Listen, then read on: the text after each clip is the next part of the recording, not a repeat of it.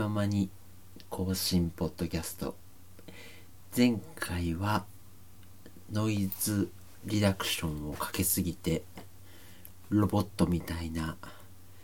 感じになっていたことをへこんでいました。そんな中先日大阪中之島にある国立国際美術館というところに行ってきました、えー、見てきた展示はインポッシブルアーキテクチャー建築家たちの夢という展示を見てきまして、えー、これは何かっていうと、まあ、今までたくさんこうコンペとか、まあ、いろんな建築が建てられてきたけれども逆に言うとその裏には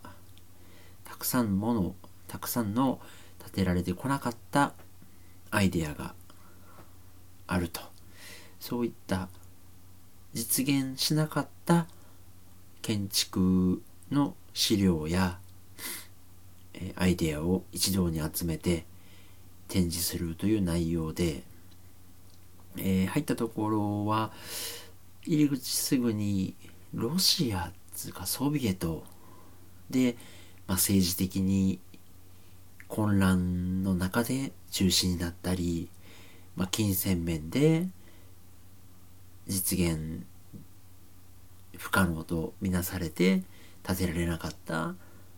建物の CG であったり、まあ、設計図であったりそういうのが展示されていてまあまあこういう時代に翻弄されて建てられなく建てられなかった建築物っていうのが、まあ、たくさんあるのかなと思って見進めていったんですけど、まあ、どんどん見ていくごとに、まあ、そういうのばかりではなくてそもそも建てる気がないこうイメージ自分の建築家としてのイメージの跳躍力ジャンプ力っていうのがどこまでなんかっていうのを試すようなアイディアとか設計図が展示されてたりそもそももう建築家ではなくて、えー、CG アーティストが、まあ、建築というものを表現の舞台に選んでまあ、自由に発想した建物の CG 作品であったりとか、まあ、そういうのも展示されていてなんかこう面白かったですね。あのー、変な言い方なんですけど必ずしも 建築に関わることえー、建築の設計図を書くっていうことが建てるためだけではないっていうのがなんかちょっとまあアンビバレントなんですけどあそういう取り組み方はあるのかみたいな感じがして面白かった展示でした。で、まあ、そんなもん見ながらちょっと、まあ、刺激になるかみたいな感じで中之島に行ってましてで相変わらずポケモンカードゲームの方もグッズをこちょこちょと買い集めていまして、えー、先日はまたポケモンセンターでポケモンカードのプレイをする専用のマットを買ってしまいまして一応これで、えー、周辺グッズに関しては打ち止めというか一通り揃えたかなという感じになってるのでまあこれから先はまた来週発売になる VMAX 拡張パックを、まあ、いくつか向いて、いいカード、今、えっ、ー、と、ヒバニーの進化版エースバーンの VMAX カードが当たればいいかな、みたいなことを思ってるんですけど、いやー、この間そっかと思って面白かったのが、YouTube で、えそういうポケモンカードの戦何て言うんですか、まあ、新しい拡張パックにはこういうのが紹介されてますよっていうのを紹介している YouTuber の方の動画を見てたんですけど、えっと、発売前なのに、なんか結構レアなカードとかを入れたデッキで、まあ、バトルみたいなのをしてて、え、ポケモンカードの方から提供とか受けてるのかなと思ったらそうじゃないんですよね。あのー、自分でそのネットとかで公開されてるデータをプリントアウトしてで、まあ、仮想的にこういう強いカードがあった場合どういうプレイができるのかっていうのを紹介してたんですけどあそっかと思って。別にカードって究極言えばまあその公式の大会とかは別ですけど普通に遊ぶ分にはネットにあるデータをプリントアウトしてペチャッと紙いらないカードに貼ってやればその情報としては把握できるので遊べるんだと思って結構それは目から鱗やったんですけどなんかねもちろんそのうんさもしいというか虚しいというかデータを印刷してこう見るっていうのはまあまあまあまあまあねあのなんて言ったらいいんかな。あ別にデータだけだから所有欲っていうことを別にすればこういうふうに遊ぶ分にはオフィシャルじゃなくても遊べるっていうかなんていうんですかね。なんかこうあのなんていう感覚なんやろこれは。紙とペンさえあれば遊べるみたいなのの拡張でまあそのポケモンカードゲームっていうもののデータだけで遊ぼうと思えば遊べるんだなみたいなのは思って。ああ面白いなって思ったのとまあやっぱそういうふうに究極言えばプリントアウトして遊ばれてしまうものをどうやって買わせるかっていうオフィシャル型のオフィシャル側の努力としてはやっぱ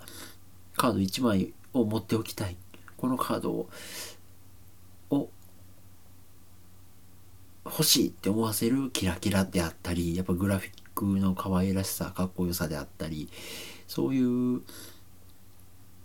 本物にしかない魅力っていうのをどうやって、えーその1枚に込めていくかみたいな努力もまたオフィシャルの側にはあって、まあ、そういうのも面白いなみたいなことはぼんやり思いました。でえー、っとちょっとゲームの話もしたいなと思っていて4月の10日やったかな？1ヶ月ぐらい延期になったファイナルファンタジー7リメイクを実は今結構楽しみになってきてるんですけど、それが当初は3月に発売だったので、まあ、ちょっと今年の超大作1本目は、ファイナルファンタジー7リメイク行くか。と思ってたんですけど、まあ1ヶ月伸びたんで、なんかまあ、確定申告も終わってない状況なんで、そんなにのんびり遊んでもいられないんですけど、ちょっとそれまでに一本ゲームが欲しいなと思っ、てであのペルソナ5の無双みたいなやつが今度出るんですけどそれもやりたいなと思いつつあの格闘ゲームの動画勢なので結構動画を見てると自分でもやりたいんですけどあのコンボとか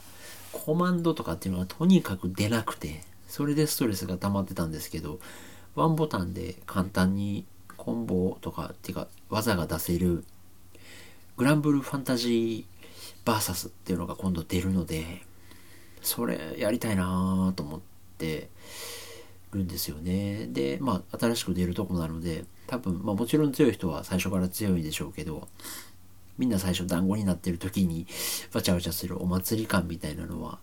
結構楽しいのかなと思ってグランブルファンタジーバーサスが今ちょっと気になってます。で、というのも、まあ、ポケモンカードゲームであったり、えそういう格闘ゲームの動画を見ていたりとか、あと、なんか人狼ゲームとかもまあ見るの好きなんですけど、そういうやっぱり、うーんと、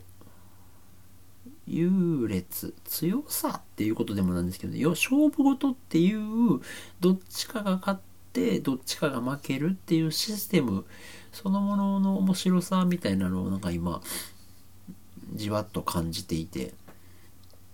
別に勝ったからすげえとか、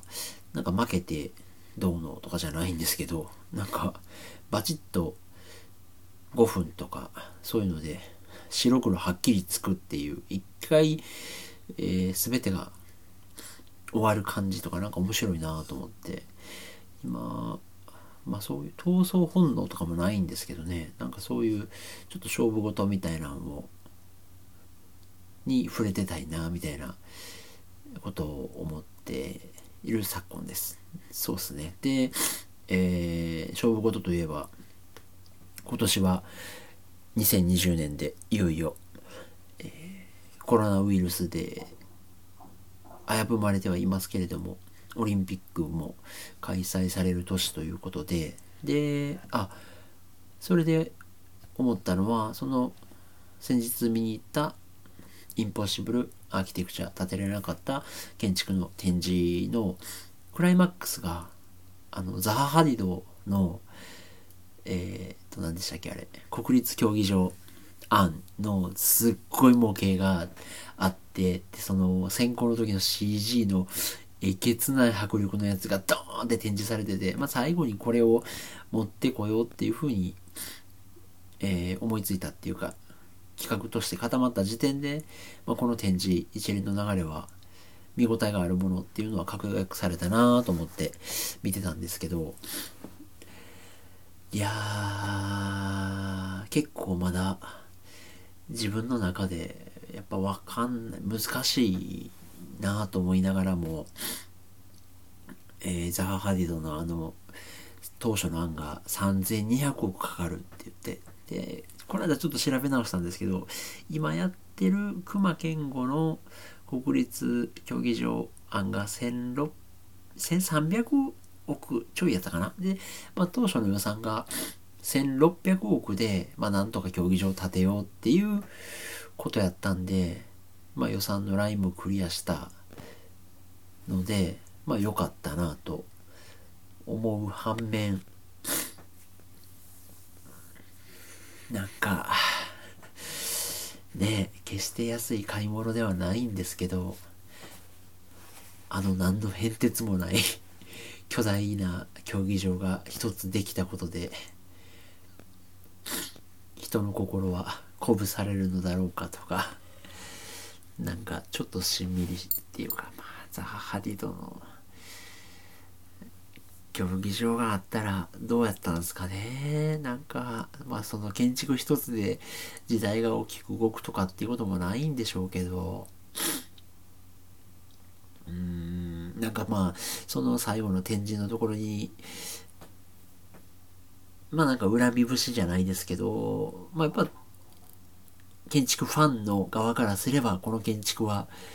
できて欲しかったよなみたいな感じは伝わってきて。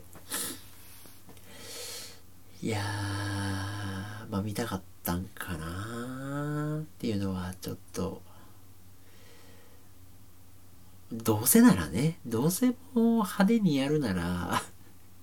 あっこぐらいまでやらんとなんか今ここでオリンピックをやる意味ってもはやない中でとかってなんかね思っちゃいましたね。いやーどうしても、まあ、自分がスポーツに触れてないので否定的なスタンスになってしまうんですけど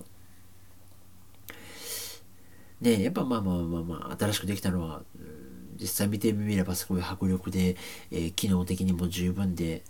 予算もちゃんとクリアしてて素晴らしい建物だとは思うんですけどいやまああのー、ザハ・ハディドアンに採用したのが安藤忠雄さんで、まあ、その安藤忠雄さんの言い分としてはそのコンペニーの中で応募された中の中では、まあ、一番ザハ・ハディドアンが良かったから純粋に選んだけれども、まあ、予算に関しては一切、まあ、考慮せよっっていうことは言われてなかったのでみたいなことがあって純粋に建築として建造物としてどれが魅力的であるかっていうことを選んだに過ぎないみたいなことを言ってってて。そうなんですよね。なんか結局じゃあ誰がケツ持ちしてんねんみたいなところがはっきりしないのがなんかなんとなくイライラするんでしょうね。そのオリンピック東京に決まりました。って喜んでるのがスポーツ選手とか、まあ、滝川クリステルさんとか。なんかその看板が派手なのはいいけど、うん、その実行する時まずその失敗した時にケツ持ちするのが森首森元首相なんか誰なんかピリッとせんなみたいな。感じもちょっともやっとして。いやねまあ簡単に言えないですけどね。なんかザーハディドアンあれなんか自転車のヘルメットみたいとかって言われてましたけどね。自転車のヘルメットみたいな競技場がボカーンってあるのかっこよかったんかもしれんな。いやみたいなことはちょっと思ったりして、えー、頭が活性化されていい展示だったりもしました、まあ、そんな感じで。日々何事もなく大したこともない日々を過ごしているという感じでした。それでは。